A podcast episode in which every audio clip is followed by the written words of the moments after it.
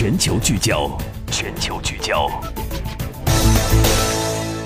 中国国家主席习近平十九号在人民大会堂会见来华出席金砖国家外长会晤的俄罗斯外长拉夫罗夫、南非外长马沙巴内、巴西外长卢内斯、印度外交国务部长辛格。我们看到呢，这五位外长呢这一次到中国来，中国外交部长王毅也和这五位外长呢举行了会晤。而会晤结束之后呢，五位外长呢共同发表了一份联合公报。王毅指出呢，金砖合作机制成立十年以来，在五国领导人的有力指引下，各方秉持开放、包容、合作、共赢的金砖精神，推动金砖合作从无到有、由浅入深，取得长足的发展。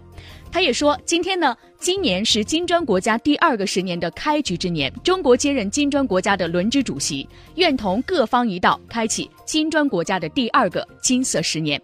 首次金砖国家外长会正式结束，外长会鼓舞信心，反驳唱衰金砖的论调。详细情况，我们来听一个点评，来自央视特约评论员苏晓辉女士。这一次的外长会也非常强调，金砖的合作是具有示范和溢出效应的。金砖五国的合作呢，不限于这五国自身的发展，更代表着未来呢，这样的五国的合作要惠及更广泛的发展中的国家。我们看到这一次外长会上呢，大家讨论了普遍的发展的问题，另外呢，就地区和国际形势也进行了深入的讨讨论。在此次会议发表的这个新闻稿中呢，我们也看到金砖国家非常关注世界上的安全问题，探讨了阿。阿富汗、叙利亚等一系列地区热点问题，而在国际治理问题上呢，金砖国家也希望未来呢，更多的在气候变化问题上加强合作。所以，金砖合作呢，从目前来看，也具有全球性的视野。好，刚刚我们看到呢，金砖五国的合作呢，在全球的当中的作用，而我们看到五位外长。马沙巴内、努内斯、拉夫罗夫、辛格表示，金砖国家合作强劲有力，取得重要成就。五国应该继续秉持金砖精神，推动五国间合作的深入发展，在全球事务当中发挥着更加重要的作用。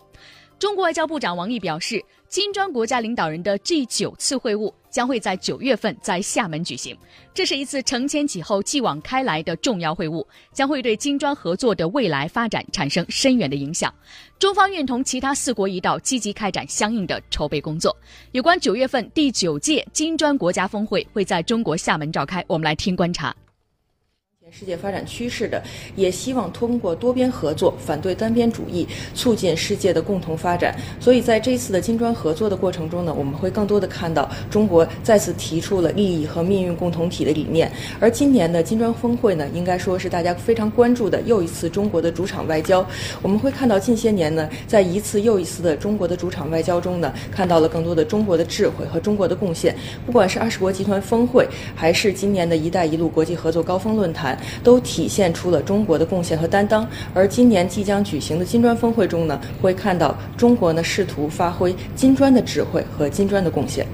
刚刚我们听到的是来自苏小辉女士带来的点评和解读，这是我们今天的节目当中为大家聚焦的第一个话题。金砖五国的外长会在北京结束，在九月份的时候呢，金砖国家的第九次峰会将会在中国厦门召开。我们期待着这一场由中国所作为轮值主席国在中国所举办的主场外交。